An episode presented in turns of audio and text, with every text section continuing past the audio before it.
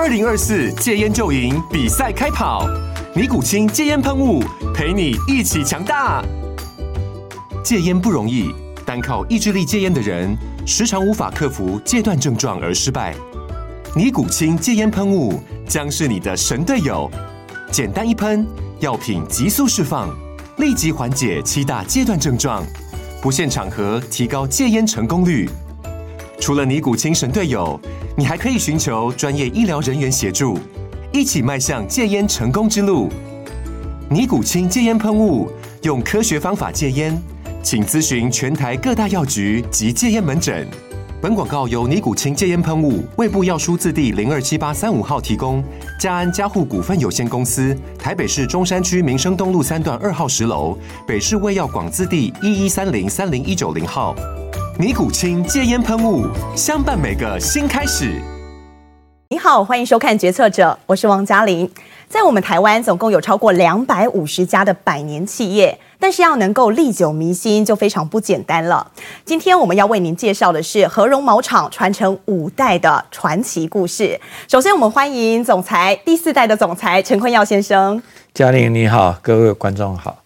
好，欢迎第五代的是儿子哦，嗯、董事长燕成，欢迎燕成。嘉玲好，各位观众大家好。我们说传承五代哦，一百一十五年了，嗯哼，这真的很不简单哎。嗯嗯，曾经在全盛时期，我们要说台湾的这个毛业全盛时期，应该是在九零年代之前。嗯，这段期间呢，曾经呢，我们是全球市占有达到。啊，六分之一，百分之十六了。嗯、那一年呢，我们用的这个羽毛的原料达到了七千公吨。嗯嗯，七千公吨这样的数量，可能观众朋友没有什么概念，您可以形容一下吗？好吧，七千公吨大概就是一个巴黎铁塔的的的重量。嗯、那当然。在这个时间是有一个过程哦，所以现在我们以和荣来讲的话，嗯、除了台湾在地的原料之外，是不是在全球还包含好多国家的这个羽毛，我们也都是我们的原料之一？可不可以请燕晨帮我们谈一下？这件事情其实蛮有意思哦，仔细看一下，就是说刚刚我们提到全世界的羽毛的产量，台湾的占比约莫多少趴？猜一下。台湾的占比啊，嗯。应该不多吧？解释一下哦，他必须要说，就是说羽绒产业的存在，必须要一个饮食的人人文的饮食习惯。是，他要需要人口，二需要吃鸭吃鹅，吃鸡没有？哦，在这两个前提的时候，对不对？依照有吃鸭吃鹅跟人口的习惯比例比例起来的话，台湾在全球的氛围大概是两趴。哦，两个 percent 而已。两个 percent。嗯，那另一个部分呢？中国大陆，好不好？约莫占八十到八十五趴。就是说印度人很多，可他不吃鸭不吃鹅，所以说没有搞头。对，那在大陆生产羽绒原料，大部分定义为大宗类、大宗商品。嗯，对。那我们在欧洲基本上也是有采购的，波波兰、匈牙利、法国、德国。那北美的部分，北美的原料，美国的原料，加拿大的原料。那加拿大的部分可以稍微再提一下，加拿大我们的市占比约莫。九十八 percent，没有说一百趴是客气了。嗯哼，但是是长期耕耘哦，不是说我一个人造成的，是就是说一百多年祖先大家大家努力的努努力的成绩。爸爸应该也是工程非常重要工程、嗯。对对，当然是他。对，就是说开始做国际国国国际业务，不是我据了解，第一个不是他跑的，是第一个不是他开始。但是和龙毛厂有分家过嘛？嗯、对对。那实质上在这个产业持续耕耘的是台湾和龙毛厂。是。然后这部分，那我父亲是承接台湾和荣毛厂部分，嗯、所以说在这个这一件事情上面有所承接。嗯哼。那刚刚大部分在讲的这些国家里头呢，有所谓的所谓羽绒之王这个定义，哦、对不对？那今天呢，也不用塞太多梗，我们桌上就摆好 了。所以林林总总，你数了这么多的国家，嗯、大概有多少国家是我们的啊？呃、刚刚讲的有吃这样子饮食习惯才有。嗯、那欧洲、欧洲、亚洲、欧洲、亚洲。北美加起来约莫十个国家吧，十个国家，十个国家。OK，其中最知名的一支产品就大家都叫做什么？所谓的冰岛艳鸭，好不好？冰岛艳鸭。那我们今天有准备，那解释一下，等一下解释一下。冰岛艳鸭其实哦，大家都觉得很像是冰岛的艳鸭，但是实质上它是统称啊，它是一种候鸟。嗯哼，那候鸟是在北极圈生活的。那北极圈生活的特性是什么？因为它那边没有树，是。它筑巢是抚育的时候是用自己身上掉下来的羽毛，嗯所以它是非常重要的，才有办法孵化，才有办法孵化蛋嘛，在冰天雪地的下面，听情况下面，那它有一个有趣的特性哦。我们今天看的是一张，这有这这里有做准备，我们今天准备，我稍微看一下哦。呃，先解除第一个迷失哦，这部分是这样子，有很多人问我们说说哦，说羽毛要怎么变成羽绒，对不对？很多消费者以为说哦，我们今天是把像一根一根羽毛把它做成像羽绒，其实它本身不是，是。就是说一只鸭本身身上就有羽毛，对不对？看起来像这样，像像这样子的东西，像一根一根的，对不对？然后它有小的毛片，羽毛片，能看得到吗？羽毛片，对，是。OK。然后刚刚在我父亲在提的时候，在品质上不断的抽成的是，是把羽绒跟羽毛片做分离之后，对不对？它比方讲这个看起来就是三十趴，里头还是有一些毛片在里头。哦，还是看得到，对，对，依稀还有。然后这个部分，它这个不是脏哦，它是就是灰压，它是羽绒。那如果说看到羽绒很高的时候，对不对？比例很高的时候，看起来就像这个样子。羽绒比例很高，哇，它轻飘飘的，很容易就会就会跑出来，对对。那看起来哦。差异在这里，这个不好意思哦，有空调，你看一下这部分。那它它有一个特性是说，它非常的松散，但是它强，它品质很好，它会创造出很多保保暖的空间。但是我们今天要讲冰岛雁鸭是这个样子，你看它最大的差异是在这里。一整坨就这样出来，出来了，它不会分离的，因为它必须要抚、哦、呃抚育它它它的下一代哦，所以说在冰岛的时候需要有这样的特质，它有一个扭曲的特性。嗯、那在人体的感受上面呢，麻烦你跟我玩一个小游戏，双手伸出来，小游戏，OK，好吧，然后手放在稍微大一点，好，对不对？那眼睛闭起来，眼睛要闭起来，眼睛闭起来。嗯、然后我等一下会做一个动作，你会用一个方法告诉我说，你感受到它在哪一只手上出现。好，我准备好了。准备好了吗？嗯。再等一下。你准备好了吗？我准备好了。可以开始了吗？啊、呃，请放。哦，好，请把眼睛张开。哦，已经出现在我的右手。是。我丝毫没有感受到它的重量。但是你有没有感觉到它开始变热了？对，它慢慢有一点温度。是。这是什么样的原理？啊，就是它的保暖性能，保暖性，保暖性能非常的轻，它非常轻，它的它的强处就是说，它能够在一个人体几乎没有知觉的感觉上面，开始为你创造保暖的效果。对，哇，这是非常神奇的一件事，非常神奇。我感受不到它的重量，但是它放在我手上，我甚至没有搓揉它，它就会一年的产量只有三吨。全世界一年产量三吨，对，那我们和荣一年可以拿到多少的量？看你要跟我下几千，真的非常会开玩笑。好，所以说我们的原料其实因为台湾的相对还是少，还是来自世界各地。嗯、那其中刚刚也看到这个冰岛雁鸭非常神奇之处哦。嗯、不过我们要说到这两年，其实所有的各行各业大家都烦恼一个问题，就是原物料价格高涨。嗯，那我相信羽毛这一件事情，嗯，肯定波动是更大的。总裁可以谈一下吗？我们实际上在讲说，商人说。在危机里如何？你要看得很准，嗯，你千万不要被它卷进去。是，嗯，就像我曾经一夜之间赚了好几千万，啊，就一个一一夜里面，因为大家都第一次是 SARS 发生的时候，嗯，那时候大家都想说，哇，这个所有的物料都都都都不能再再运输，然后这个 SARS 所有的鸭鹅都要宰掉，嗯，但是那时候我在想说，糟糕了，那全世界人都都不敢用鸭鹅，但是事实上这个东西它不会传染啊。那后来我在想说，哎，那全世界鸭鹅都宰一宰，那不是不是将来就没有颜料了吗？那大家都自己是都想卖颜料，想卖出来，结果呢，我刚好在想说，哎，不对啊，那六个月之后，万一不是这个方向的时候怎么办？结果我就我就讲说，你们都是想卖的人，都可以拿来卖。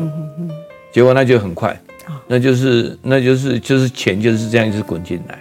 那当然这次所遇见的危机就是燕城他们的时代啊。不过我们要问 Ollie 哦，现在其实呃各个产业都会面临到全球局势的变化，然后会变迁，也会改变我们的布局。现在以我们台湾来讲的话，我们大概剩大原厂，但是这个厂哎年纪也不小，已经三十岁了。是未来会有扩厂或是啊进一步扩展的计划吗？呃，就工厂本质而言哦，目前在它的 function 哦，呃，我上当董事长之后，花了很多时间在想这件事情。那在是不是在这一块，就是说同一块土地上，能够做出更多、做出更多元化的做过程的商业模式，现在是我们主要的发展方向。OK，是。嗯哼，为什么我会问到大原厂？其实，在父亲的那个时代，在您接班之前，在大原厂那个时候，你就提出了第一阶段要扩厂的计划。是。当时候您几岁？一八五一九五四，三十一岁。嗯。三十一岁的时候，当初的时候，我在讲就是说，如何把大烟厂向全世界购买来的，能够在各地不同的地方做好了初级加工，拿到回到台湾来做精加工，在台湾出口。那时候还没有想说外移，那那那时候台湾的政府还是传统产业为主，对，那时候高科技还没。还没有还没还没起。来嘛？嗯，那到了到了最后，在在那个什么一九一九一九九零年代的时候，才知道说哦，传统产产业列为夕阳工业，哇，心情有够坏，嗯，心情有够坏，嗯，所以说当初的时候，大原厂，我当初一直一直想说，大原厂要设立国贸部，所有的东西都要就是呃工厂跟业务部。整个都集中在工厂，然后来由大原厂控制的全世界。嗯哼。但是政府的时候策略一改变之后，就说：哎，这些传统产业你不得不外移。嗯。不得不外移的时候，后来又外要在这个这个刹那的时候，又遇到家族分裂，是。然后又遇到很多事情，那后来我就再改变策略。人就是不停的改变嘛，遇到问题不停的改变，但是要改变对。改变错了你就完了，所以说当初的时候改变是对的。哦，你小时候您对公司啊、对企业、对公司的家族事业的看法是什么？嗯、接触多吗？这个分成不同阶段了。第一个阶段是很小的时候，对不对？我父亲其实不是命中注定要当董事长的，所以说不需要去考虑这件事情。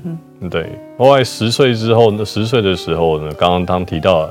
家族分裂，对对，家族分裂之后，他当上董事长了。但是其实那是那个年纪哦，也没有想多想那么多。是，对。那后来有听说他有一段时间非常辛苦，对不对？那也不用想太多。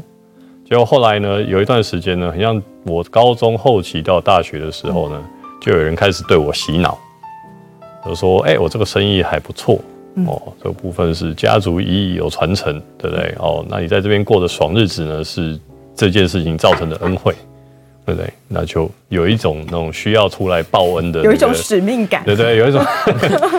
啊，这个部分是这样讲。那个对您洗脑的人是父亲本人，你不觉你你不觉得很像某一个人在偷笑吗？对不对？啊，这个我觉得也是正常的部分是。这部分奉劝各位企业家，如果说希望子子女接班哦，这件事情的工作要提早做。我想在您被洗脑之前哦，不单单只是您没想过。我同样的问题拿来问总裁好了。嗯，总裁在您求学期间，您应该从来没有一刻、没有一天觉得你会加入和荣，甚至是一肩扛起这个责任。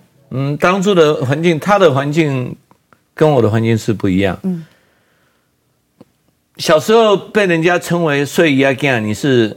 你是很很悲哀啦。第一个有自卑感嘛，那第二个呢，社会地位也是另眼相看的。那父亲就是这么疼我们，我们每星期六就是一定是骑着爸爸的一家四口骑着爸爸的摩托车到延平北路第一机场，那或者到西门町去看看看电影，然后回来，的一段时光。对对对，然后。看完电影一定要吃宵夜，嗯、就是这么幸福。那长大之后就就变变成所以要讲，那当然有点心里头不是滋味。怎怎么是这样子？嗯、那后来尽量，那父亲好不容易六六十岁生日，结果父亲生日，结果就叫到叫到一个很大的餐厅，结果爸爸安安排我们是最坐在最角落，跟妈妈坐在最角落。从那一刻开始，我的我的内心。跟自尊，我就知道我是什么人啊，啊，父亲就跟一堆人就坐在那里，那当然也好啦，那那那我也蛮能混的啊，我也蛮乖的啦。那毕完业之后之后呢，我就跟我父亲讲，就是说啊，服完兵役了嘛哈，快服完兵役了，然后再再再接门，我就写信给爸说，哎，爸，啊服完兵役了，我想去考托福，考托福想到美国，想到国外去，嗯，到国外去，然后读个书，回来就反正家族那么大，那你儿子堂哥大家都有了嘛，那我我。我就不沾这个锅，我就去教书。哦、啊，本来是想当个老师，啊、单纯过生活。啊，单纯过生活啊！你给我一个有有点还想啊，你你那么有钱，就给我一个房子，不用说我没有没有壳，回来连壳都要自己弄。但总是不能全部尽你的想法来实行啊。嗯嗯、后来呢？我父亲呢也很聪明啊。他说他说他写了一封信给我，他说他说他说他说亲爱的儿子。很高兴你马上退伍了，那回来，好，你回来来，我们再来谈这件事情。结果就回来，回来很高兴啊，我妈妈也很高兴啊，然后就换我一个一一一一个月的假，那很疼我啊，嗯，拿了一些钱给我说，你去要去哪里玩就去哪里玩，就环岛，环岛环岛回回来完之后，我今天就坐着，他说，哎呀哎呀，太医嘛，哎呀哎呀，你坐着，他说。爸爸哈养你二十几年，没没什么恩情，嗯，啊本来就应该养你，但是爸爸呢要告诉你，你要在合龙做两年，哦，算是还还我的恩情也好，还是说因为我我爸爸有教我做羽毛生意，嗯，让我有有能力长这个家这么大的一个家，嗯，好，包括你堂哥、你哥哥姐姐，大家所有的人，大家都过得不错，嗯。我有义务教你两年，那你有义务在这边做两年。两年不好，你可以拍拍屁股走人，我绝对不留你。两年你好，你就留着。嗯，父亲很聪明啊，命运也就这么安排。那刚好我进到和龙广场，那刚好就被派派到工厂去。那老员工现在还在啊。嗯，我进工厂的时候，他们说这些员工现在还在。还还不能在和龙啊，嗯，好，他们退休了，但是在和龙马场做义工。我当时进去的时候，这个家族里面哥哥大家都是厂长，那刚好有股东，股东的儿子大家都是厂长，啊，我进去就被人打砸了，啊，打砸的是做什么？就是 真的是扫地啦，这些人都知道啊，就是看机器在台下里面最出众的，那我知道我自己是谁呀？我不敢去看看机器，看机器的人要师傅。那个时候你也没想过说有一天你会到经营的位置。我是这样讲，讲说机会哈是给有准备的人。是。我在我在工厂里面就是，普通就是打扫，因为羽毛到处飞啊，你就是要把它，你的责任就是把羽毛弄好，然后他们开完机器卸下来这些下料下下料下脚料，嗯哼，你要你要收收完之后要打包。然后，然后还没事干的话，就过来，过来，过来，就去学习化验。嗯，这些东西造成我现在变成全世界认知，就是羽毛技技术协会的会长 Chairman。嗯哼，那这些都是幸好当初碎压干也没有职位让。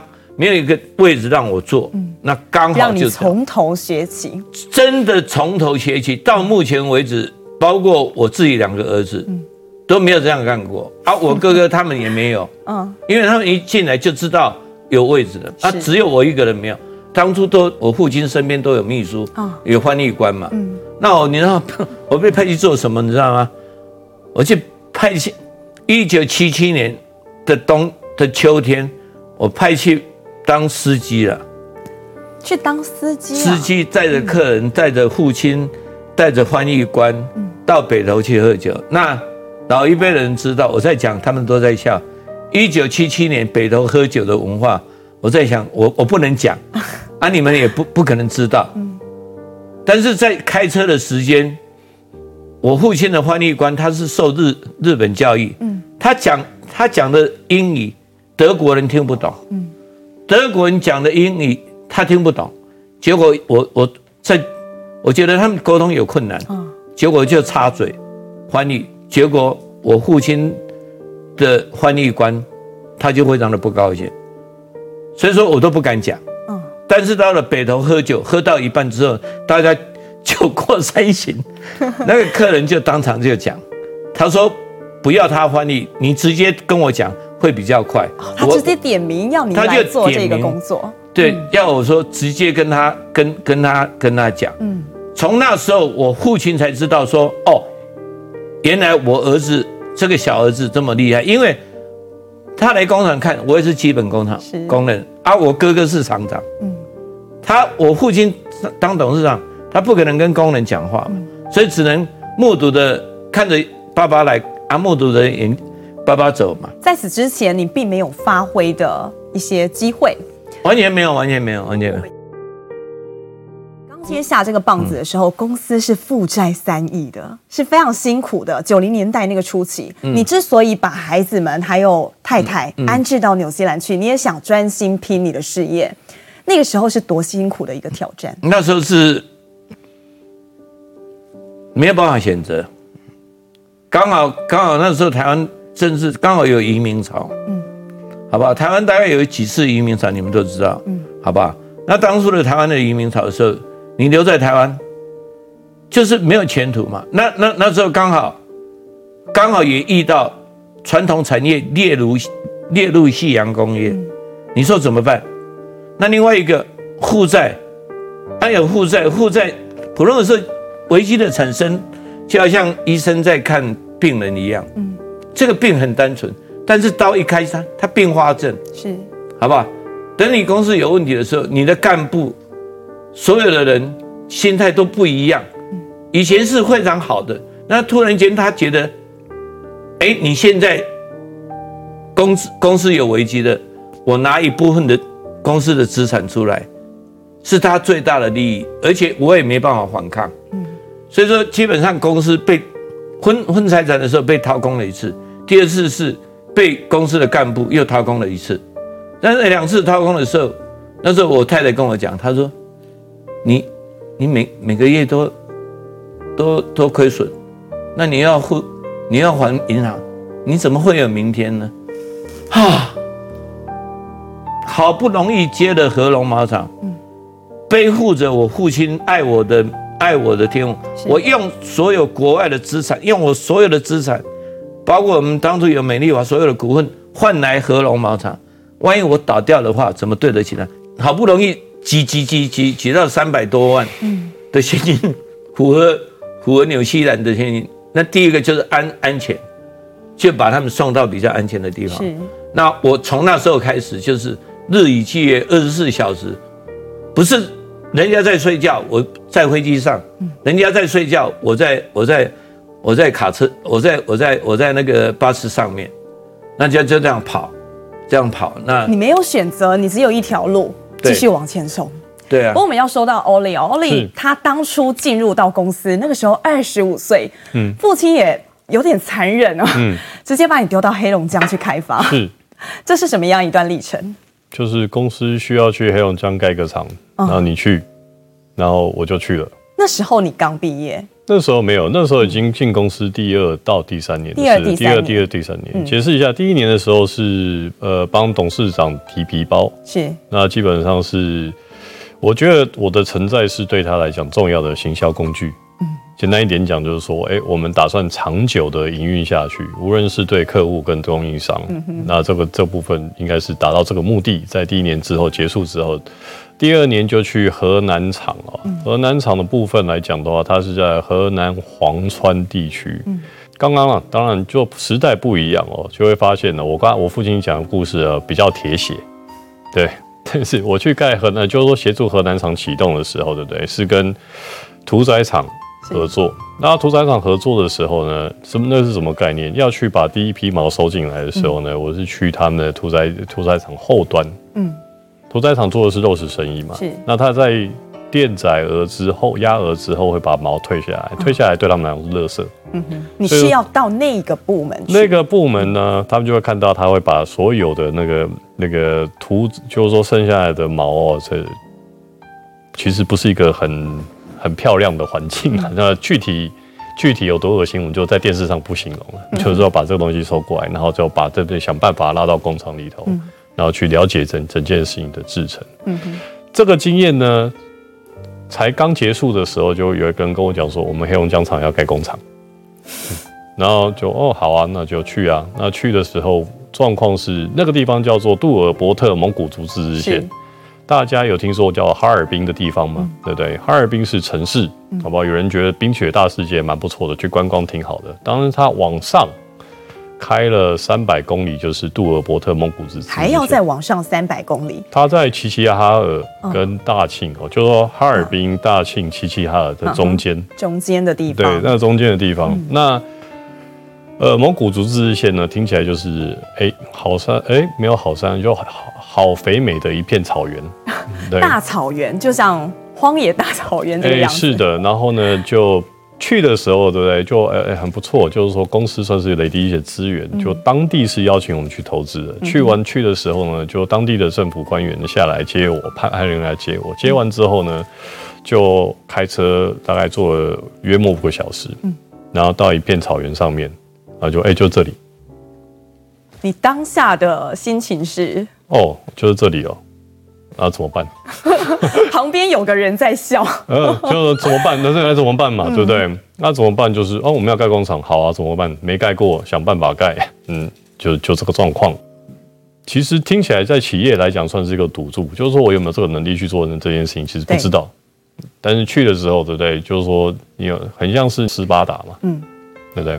那小孩子生出来的时候，对不对？会被拿去检验，对不对？对有没有办法在野外生存呢？有办法就就活着回来，没办法就死掉了。OK，这个这个策略还蛮，这个这个策略风险很大的。那你刚刚讲这个 story 的时候，旁边这一位除了开心的笑之外，嗯、他后来是露出骄傲的表情。嗯、但是我们讲一下，两千零八年金融海啸的时候，哎，那个时候 Ollie 在公司了，嗯、是公司应该也面临到一些困境。是，但是这一年你选择的是带着父亲一起去跑马拉松，为什么你会？要带着他去跑马拉松？为什么要带着他去跑马拉松？是不是？呃，前提哦，大家可能误会了，从来就没有想要带他去跑马拉松过。呃，第一件事情先把这件事情讲清楚。可是在书上记载，可能这样写，读者比较多。哦，好吧，他们误为了，误为了。但是这个部分是这样，那同又有又有一些记者就写的是怎样，他带我去跑马拉松，这个也是误会。嗯，好吧，解释一下这件事情，正式更正。好吧，那呃顺序是这样子的。当时二零，我记得很像那时候是二十七岁的时候。嗯。二十七岁的时候，我发现就是说呢，哎，我进公司之后，对不对？就为了公司的事情哦，就不是去河南啊，就是黑龙江啊，干嘛有都没有的。嗯。呃，默默的，很像快三十岁了，那种没有为自己青春留下一些见证啊。所以说，觉得呢，要做点每年做点有什么不一样的事情做挑战。嗯。那同时呢，隐约的有一个感觉，就是说哦，就是说呃。假设要成为企业经营者的时候，对不对？需要一定的耐力与毅力，是对。所以说那时候就觉得，哎，那这个挺好，把这件事情呢设成为一个目标。假设我没有办法完成这件事情的时候，以后经营企业的部分，假设我有一天要经营企业的部分来讲的话，我是不是有这个能力啊？再去做这件事情？所以说这两个设定就去做了。嗯，那那时候呢，第一次去跑就拜报，当时是台北 ING 马拉松，现在是富邦。是对对对，台北马，那就报完报完之后呢，那时候就跟我就是说，哎、欸，我跟我爸讲说，哎、欸，爸，我我我去跑了一个马，准备要去跑一个马拉松，嗯、得到的第一个他们是说，哎、欸，这个跑五公里、十公里我，我我懂啊，跑四十二公里身体会坏掉，对不对？他就说，哦，那没关系，那我说要不要去一起去嘛？啊，一起去，OK，然后帮他报十公里，嗯。报十公里之后呢，那天呢也蛮好玩的，就去跑嘛，对不对？一开始跑，然后后来之后我就跑到前面，就把它跑完了。就后来发现一件事情，在终点的时候呢，没有人来接我，没有人接你，对对。然后就最后发现，就是说本来期待说，哦，十公里那一位呢？对，就 后来呢，嗯，都不大对劲，然后就默默的回去了。叮咚了之后，对不对？叮咚之后，他有一个人来打开门，就看到我身上挂一个完赛奖牌嘛。嗯，那个人就说啊，有完赛奖牌哦，你怎么没跟我讲？就说明年我要一起去。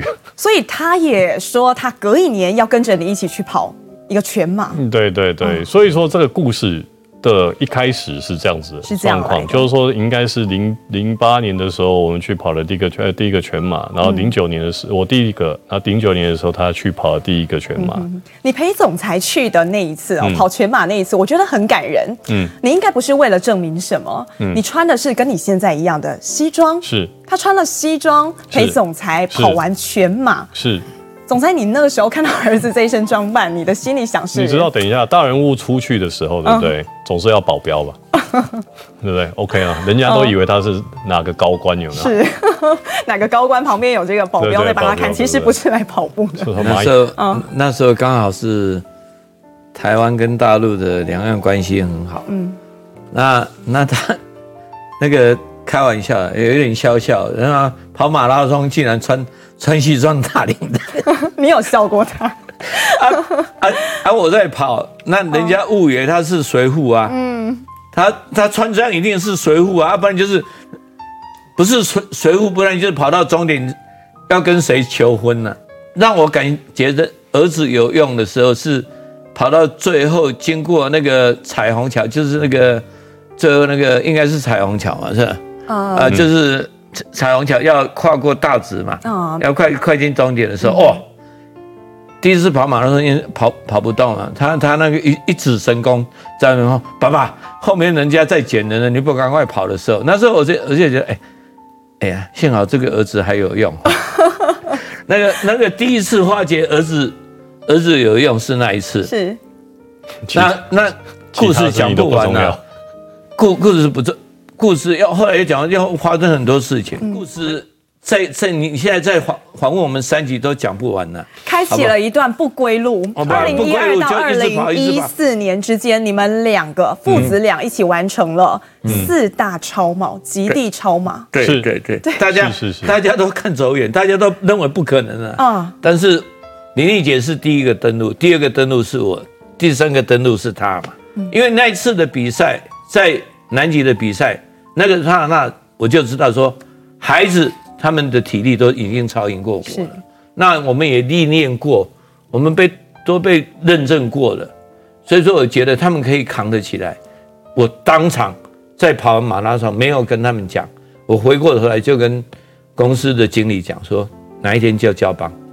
这是对于总裁的意义。那我们也想反过来问一下 Olin，是这几次跟父亲共同完成了这些比赛，嗯、对后来您交棒之后，你再带领一个公司，嗯，嗯有什么样的一些激励的效果？激励的效果，嗯，我觉得呃比较难以以激励的效果来解释这件事情哦。但是就是说，嗯。我认为哦，就是说，很多人问说，哎，那跑跑了个马拉松，是不是就比较适合当企业的经营者哦？我觉得他不一定画上等号。但是这一系列的活动，对不对？它能够给我两个不同、相当好的数值。嗯，好的，相当好的数值是，就是说跑马拉松本身呢，或者跑极地越野马拉松本身，并不是你那一天那一瞬间能够跑多快。是。你基本上能不能完成这个赛事，在你去之前就知道了。换句话说，你必须要对于自己的严格跟规律。同时，坦白说，这样子跟父亲的回忆啊，是一般人没有的。这是非常困难达到的，就部分要感谢，对，就是说他刚刚讲说他那个有对什么对人好，有做功德，有烧香有拜拜，对不对？我对人也还不错，烧香有拜拜，所以说有机会跟我爸去干这些事。OK，但回来您交棒之后，你觉得你真的放下了吗？真的交给你刚刚在讲这件事情，事实上交棒很很辛苦，嗯，交棒非常的辛苦。我们两个目睹一切，因为要交棒的时候，我是希望两个父子双核心，嗯。那有些东西我一看是认为这样会损失，嗯，或者这样，所以说会起冲突，起冲突起来没办法，我就请好把我们的同样的老老师，就师徒，我的恩师师徒恩师，你们两位的老师，老师请到办公室来 讲一讲，评评理，评评理，然后然后他去上厕所嘛，我恩师就跟他讲，他说你你好好歹他是董事长，你讲话不要那么凶嘛，哦，然后第二个。你要交棒，你你要不要再拿回来？你要不要再拿回来？我说我说我不拿回来，好，他说你要不要那那你那你应该知道怎么办，好不好？你应该知道怎么办嘛，好不好？所以说基本上你在讲，这也不怕丢脸，这只是对他在印象中，在经历上有这个经历过。后来我就变成单核心去运作它。那当然，这期间获利率跟风险会得了，但没关系，和隆够稳够壮，嗯哼，撑得住这个。